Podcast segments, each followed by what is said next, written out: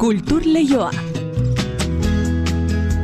Mari Jose Uria, Arratxaldeon. Arratxaldeon inigo. Besteak beste berehala elkarrizketa, Ika teatroak egin duen antzeslan berriaz, ez da Toto izeneko antzeslanaz. Toto izenekoa, eta jakin nahi duzu zertazan, ba, orain bertan beraiekin egingo dugu sola saldia, baina aurretik baditugu ba, beste gai batzuk ere Josean Artze poeta, eta beste gai batzuk orain aipatuko ditugunak. Izan ere gaurko egunez duela bost urte hiltzen Josean Artze poeta handia musikaria txalapartaren aitzindaria eta artista. Berak egina dira euskal musikari ezagunen abestien letra asko eta aitzindaria izan zen baita idatzi zuen lehen liburua ere esperimentala eta artistikoa.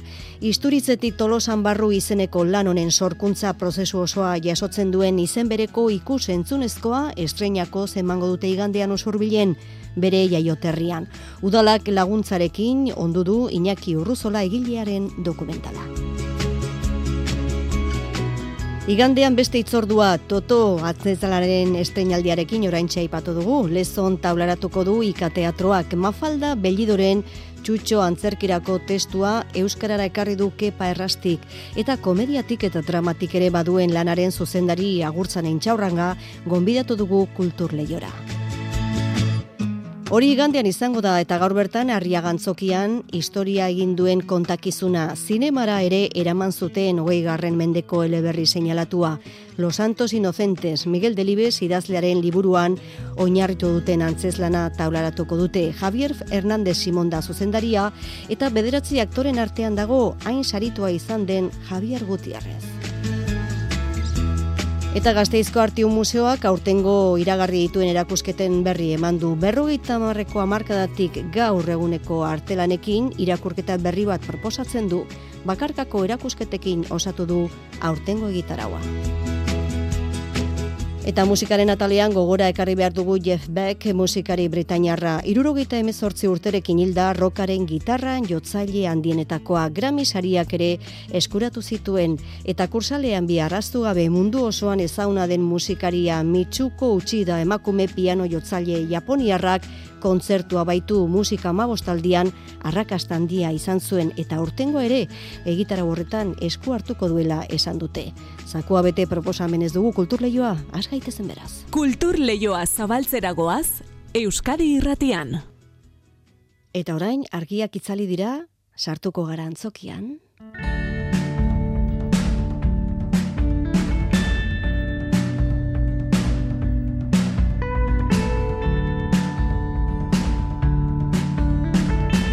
Ika teatroa kondu duen Toto antzeslanaren estenatako bat dugu entzuten ari garen hau, antzeslana lehendabiziko zemango dute igandean, lezoko gezala auditorioan.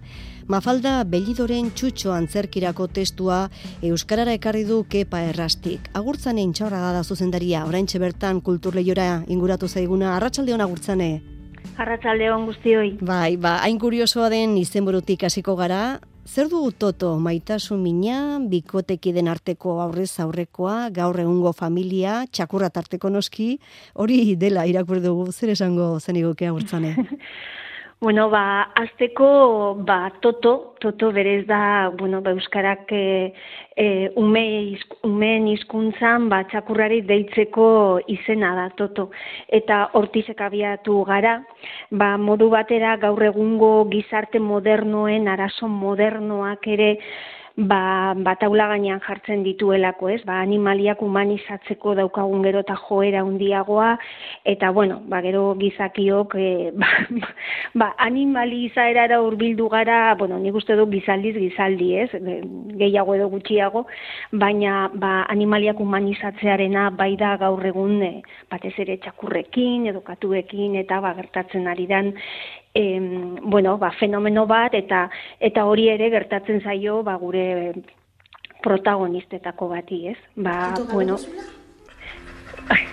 ba daukate entzuten ari gara urtzaren momentu hoietako bat. Gure txakura bai gure txakura ez gure txakura bi ona esan nahi dut. Momentu hori ekarri nahi genuen agurtzane hain zuzen ere hori da antzerkiaren momentu txo bat antzeslanarena eta zuk aipatzen zenuen orantxe ez, animaliak humanizatzeko edo gizakiak animalizatzeko daukagun joerari buruzko hausnarketa. Bueno, bai, hau berez da, bikote bat, e, bueno, ba, banandu berria, eta toto da, beraien txakurra da, barreman horri eusteko izan duten azken lokarria. Eta toto orain galdu eginda. Da. Eta, eta ba hortik abiatuko da ikuskizuna, ez? E, e, zaintza partekatua zeukaten, eta ba Jose Lukin egondanean txakurra galdu eginda, eta mai etorriko da, ezin dula sinetxi eta ezin dula arnazik hartu, ba hori jakin duenean. Eta hortik abiatuko da eta bueno, pues eh, bizitza bezala ba tragediarako eta komediarako ba tarte ederrak emango dizkigu, ez? Eta ba, eta baita ere ausnarketarako ba, ba bueno, nik ere antzerki alase ulertzen dut, eh, escena bueno, escena gune bat ba reflexiorako gunea eta ba hemen ba e, bikote moderno edo e, bueno, bai, bikote gaur egungo, bai, gaur yes. egungo Mhm. bikote modernoaren ba bueno ba eztabaida hori entzuteaz da ikusteaz aparte ba obrak badauka hola metafizikarako ba joera bat eta bueno ba hitz egingo da ere ba e, ama hizkuntzari edo hizkuntze gutxituei zor diegun maitasuna eta eta bueno pues hainbat gai jarriko ditu ba hor, ez, taula gainean, eta bai egin duguna da, ba, geurera ekarri, ez, ba, ba bueno, ba, bertzi origin, e, bueno, ba, e, obra originala, txutxo, Bai, Mafalda Bellidorena, bal, bera Valentziarra izan da, pues, antzegon kokatua e, olibondoekin, eta hola, eta guk hona ekarri dugu, gurean zagaztiak daude, noski, eta gainera, atzo bertan hasi izan txotxeguna, eta bueno, ba, ba, bueno, ba, jenteak ere oso gertu sentituko du. Bai, bi pertsonaia izango dira holtza gainean, miren gojenola, da mai edo maitan, eh? edo Asier Hernandez, Jose Lu, edo Jose Luis. Bikotekideak dira eta txakurra dute. Biak eh, hortxe estenan ederki ari dira ikusi dugunez. Bai, bai, bai, bueno, ba, lan eh, handia, eh, intensoa, apasionantea, izan da, eh, bueno, batez ere, ba hori, ba, bi aktoren lana delako, eta, eta esango, bueno, testudun obra bata, eta oso modu sotilean eraman dugu eszenatokira ere bai, ez? Eurak testua eta historia, kontatzen dan historia, eta bi aktore handi hauek. Eta gero noski, ba, hirugarren elementua, ba, publikoa, ez? Izango dena, eta ba, publikoa izango da lekuko, ba, ba, bikote honen eztabai eztabaidarena izan ere obra honet aukana da estena bakarrekoa da.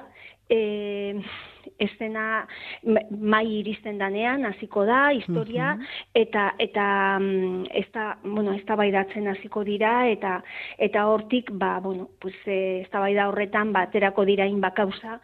Ba bueno, pues igual hor inoiz ez dizkiotenak elkarri aitortu edo esan, baina batzutan modu oso oso tripetatik esana, e, publikoarentzako egoera bera parregarria gertatuko dena, naiz eta beraientzat oso momentu tragikoa izan, baina askotan olako, bueno, azten garenean tripetatik izketan galtzen ditugu pixka bat gure em, moduak, ez? Eta eta azkenean ba, ba, ba, egoera parregarria ere gertaleik ez.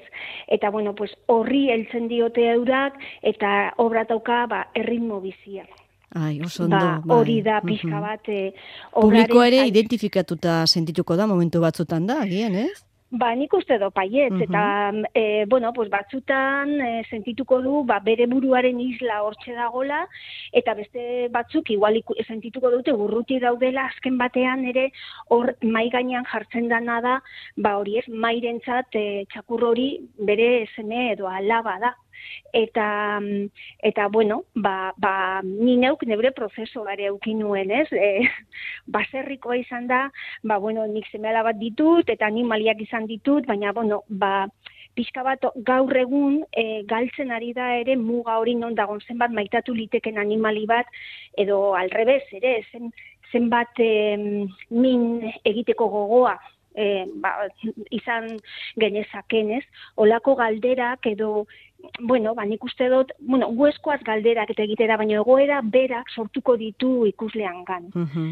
Nik Esan behar dugu, bai. mhm. Antzeslanak ere baditu hainbat aipamen, masaritarako finalista izan zen egile berri orenaren atalean bestea beste, beraz, badu zuk esan duzuna ez, ondo pasatzeko, bueno, hausnartzeko, bueno, hortxe ez, e, gero e, antzoketik aterata ere ez da segitzeko modua.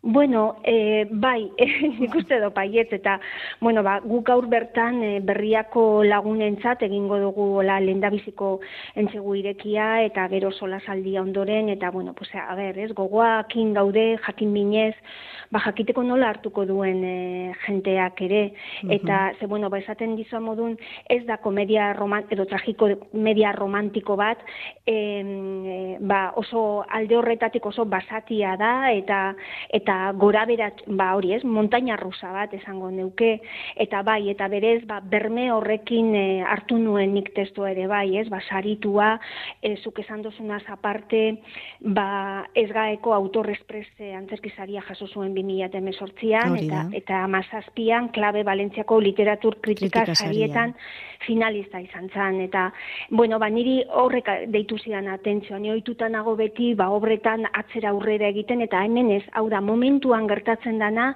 eta igandean gertatuko da e, lezon eta urrengoan gertatuko da onjarbin baino gertatu ziteken ere eztabaida hori zure etxeko sukaldean edo edo kale bazterrean edo edo bueno bantzoki sarreran, ez? Bai. Eta ze hori da daukana obrak momentuan gertatzen dala.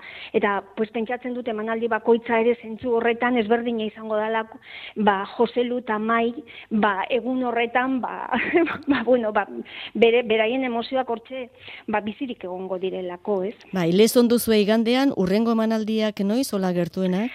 Ba, gertuenak, ba, gero ja, urrengo asteburuan, e, hogei, eme- hogeita bat, hogeita bi uste dut dala, ba, e, Zumaia onjardi eta aretsa baletan. Os, ondo, ba, eskerrik asko, agurtzan intxaurraga hainbat ikuskizun eta antzeslanen zuzendaria, oraingoan lezoko gezal auditorioan hortxe igandean, Ika Teatro taldearen eskutik estreinatuko duzuen Toto lanaren zuzendaria. Zortion proiektu berri honekin.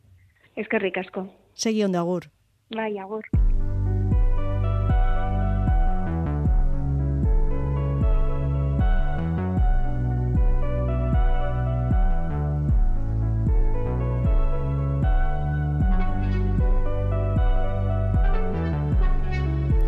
Eta Josean Artze gaurko egunez duela bost urte hil zen, poeta, musikari, artista eta usurbilen jaioterrian bere obra eta ibilbideak gogoratzeko ekitaldi eta jarduerak antolatzen ari dira. Datorren igandean bertan Iñaki Urruzolak sortutako isturitzetik tolosan barru ikus entzunezkoa proiektatuko dute. Dokumental moduko lan horretan hartzek argitaratu zuen lehenengo liburuaren sorkuntza prozesu osoa azaltzen da. Hain zuzen ere, itziar lumbrera segitzein du egilarekin. Ikate biak ebaki beharrezkoak Bat gorputzaren bizitzeko Josean Artzek idatzi zuen lehenbiziko liburua izan zen lehenengo euskal liburu multimedia formatu erabat berritzailea zuena. Balore literarioaz gain, artelan esperimental eta vanguardiakotzat jo zuten askok. Artzek mila bederatzireun da irurogeita bederatzean autoeditatu zuen isturitzetik tolosan barru. Orain, bere eriotzaren bosgarren urte hurrenean, liburu berezi horren sorkuntza prozesu osoa jasotzen duen izen bereko ikusentzunezkoa estreinatuko dute. Iñaki Urruzola da egilea. Ez da bakarrik liburu, poema liburu bat oso berezia, oso zaugarri jakina dituena, diseinu aldetik, eta bueno, ekarpen aldetik eta tematika aldetik ere berritzailea era bat. Eta bueno, esan genuen, merezi du, ez ohikoa da, literatur liburu baten inguruan ikusentzunezko baten forma hartzea, lantxume bat izango da, baina bere ekarpena egingo du. Urruzolak berrogin minutu inguruko ikusentzunezkoa sortu du, liburua ikertu duten adituen eta lanaren sorkuntza prozesuan parte hartu zuten personen testigantzak biltzen dituena. Esan genuen, bueno, ba, zergatik anetzin honen liburu honen inguruan prozesua nola izan zen, eta ze karpen izan zen, ze oiarzun izan zuen, eta bat, zergatik ez egiten dalako, bueno, esplikatiboa, azalpen gizako zerbait, ez da. Eta ikusentzunezko forma eman, eta orduan, ba, aditu deitu genian, liburu horretan bertan parte hartu zuen jendeari ditu genion, ba, Mikel Garai, Xabier Gontzurrontzaga, hainbat eta hainbat egon zirelako liburu horretan, bueno, auspotzen, bultzatzen, laguntzen, Elkarrizketetan liburuaren balioa eta balorea azpimarratzen dute guztiek. ez da hor berezia dituelako liburu horrek. Oso visuala da, forma eta, bueno, apain duraldetikan euskarri oso diferenteak ere eskaintzen ditu, artelan bat bezala ulertu izan zen bere momentuan, ez da. E, agortu zen argitaratu eta bere ala, ez da. Poesia visuala da, e, poesia forma berezia dute, baita ere audioa ere badago, Josean Artzen berak errazitatzen ditu, hainbat eta hainbat poema, baina horrela etzen gehiago txoria izango. Eta nik, nik txoria nuen maite. Eta nik txoria nuen maite. Isturitzetik tolosan barru 2007an argitaratu zen berriro baina orduan ere agortu egin zen eta hain zuzen ere hori da ikusentzunezko honen beste helburuetako bat liburuaren berrargitaratzea sustatzea. Nik uste joxen hartzen itzala hondiko karpena intzuela, ez da. Eta hori lentxo behan duixo beti bere bide egiten du, ez da. Kantu bidez, bueno, bere poemategia ez daguna da, hainbat, hainbat eh, kantarik eta lan izan ditelako, eta bueno, bere presentzia luzean irango duelakoan, eta bintzat gut hola sinisten du. Isturitzetik tolosan barruren proiektzioaren ondoren ikusentzunezkoa zutegi udaliburutegian gordeko dute, nahi duenak han konsultatu eta ikusi halko du. Eta gaurtik igandera Los Santos Inocentes, Miguel Delibesen obra handi eta ezagunaren antzerkirako egokitzapena Bilboko Arriaga antzokian tablaratuko da. Fernando Mariesek eta obraren zuzendari Javier Hernández Simón Bilbotarrak idatzitako egokitzapena da eta Javier Gutierrez ezaguna da aktore zerrendaren buruan. Funtzioak gaurtik hasita esan bezala igandera arte Juan Ramon Martiarena. Miguel Delibesek mila bederatzeron da larogeita bat garren urtean argitaratu zuen Los Santos Inocentes eleberria. Bertan besteak beste klasen arteko distantzia undia, senyoritoen eta iaia esklabu modura jarduten ziren zerbitzarien arteko errealitatea kontatzen zen.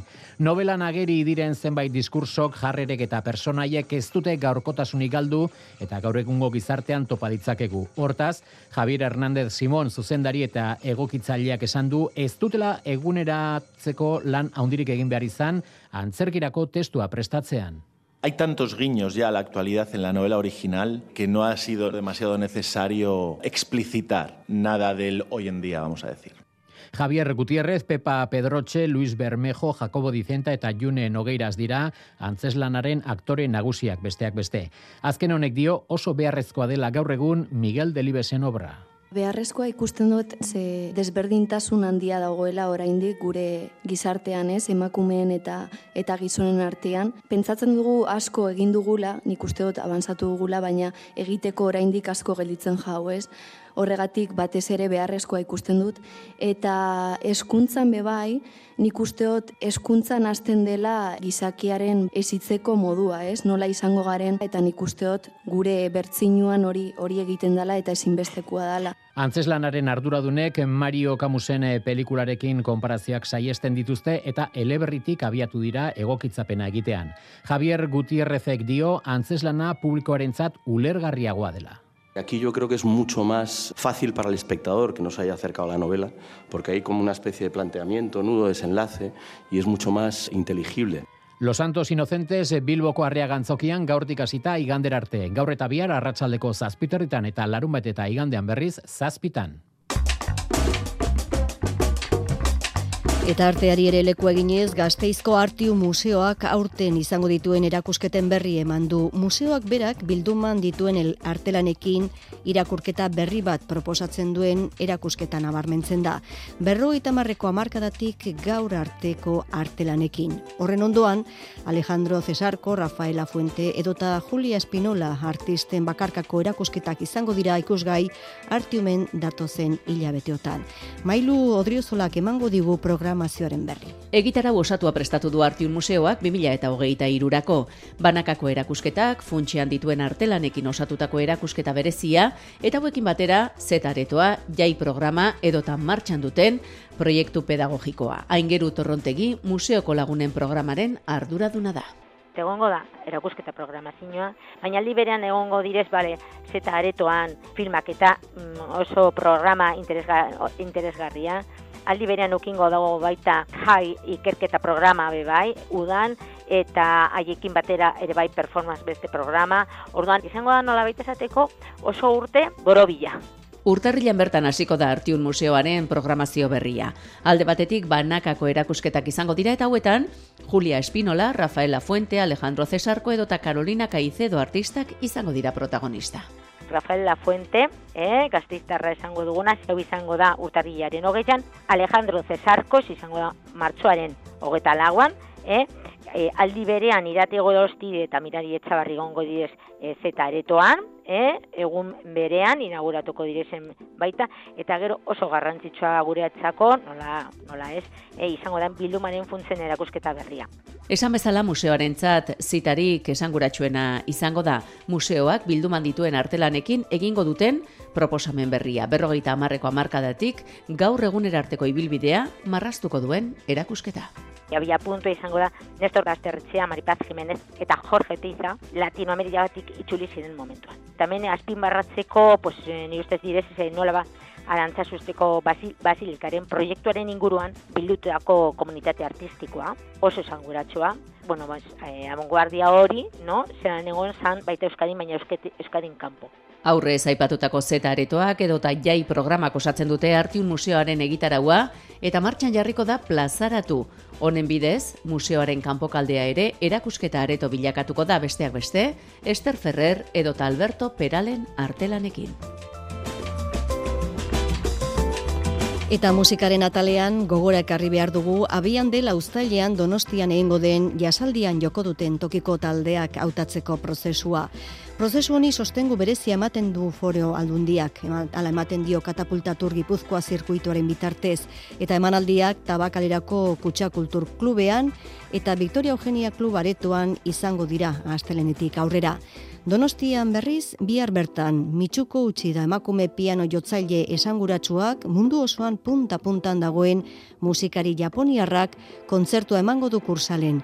Musika amabostaldian izan zenbera eta hurrengoan ere, badu itzordua mitxuko utzidak. Aino agirrek sakondu du haren ibilbidean. Irurogeita amala urte dituen Mitsuko Uchida munduko pianista ospetsuenetarikoa da, mila bederatzion dalarogeita zeian, Mozarten pianorako kontzertu guztiak grabatu zituenetik. Hain zuzen ere, Salzburgoko konposatzailearen musikan aditua da, eta bere kontzertuetan ohikoak dira Mozarten obrak, baita Beethoven eta Schubertenak ere.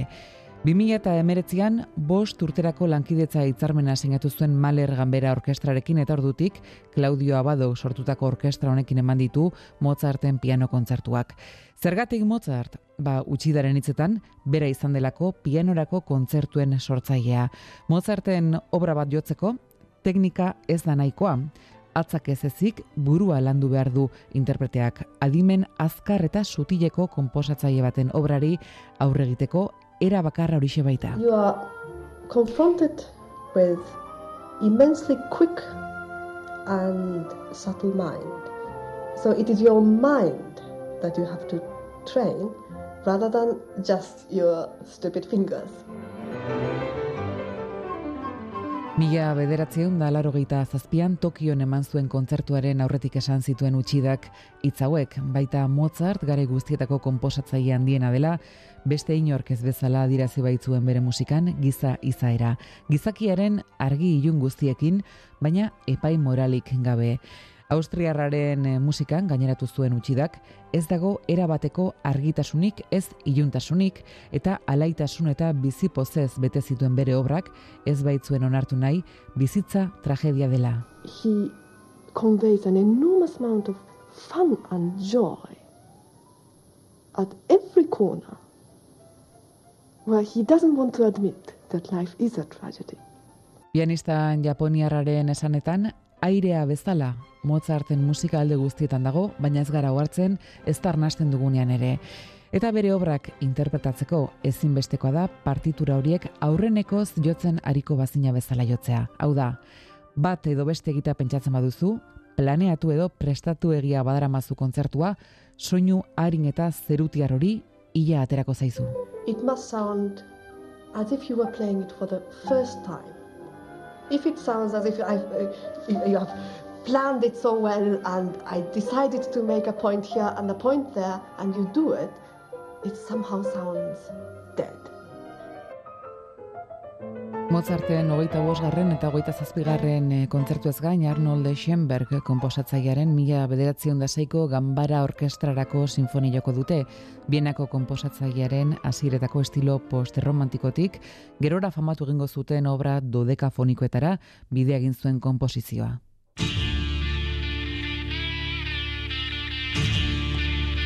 Musikari Japonia seinalatua bihar kursalen, zenuden beste izen propioa ere gogora ekarri behar du. Jeff Beck, musikari britainiarra. Irurogeita emezortzi urte zituela hilda, rokaren gitarra jotzaile handienetakoa. Gramisariak ere eskuratu zituen Jarbest taldeko kide zeneko kantuarekin, amaituko dugu kulturleioa, eta bide batez musikaren aretik segituz gogoratu Joseba Irazoki eta Peti ere gaur konzertu autela biek donostiako dokan. Azken orduko albistekin dator bere ala nain sausti eta kantu kontari saioarekin ondoren Joseina Etxeberria. Segi ondo eta bihar arte.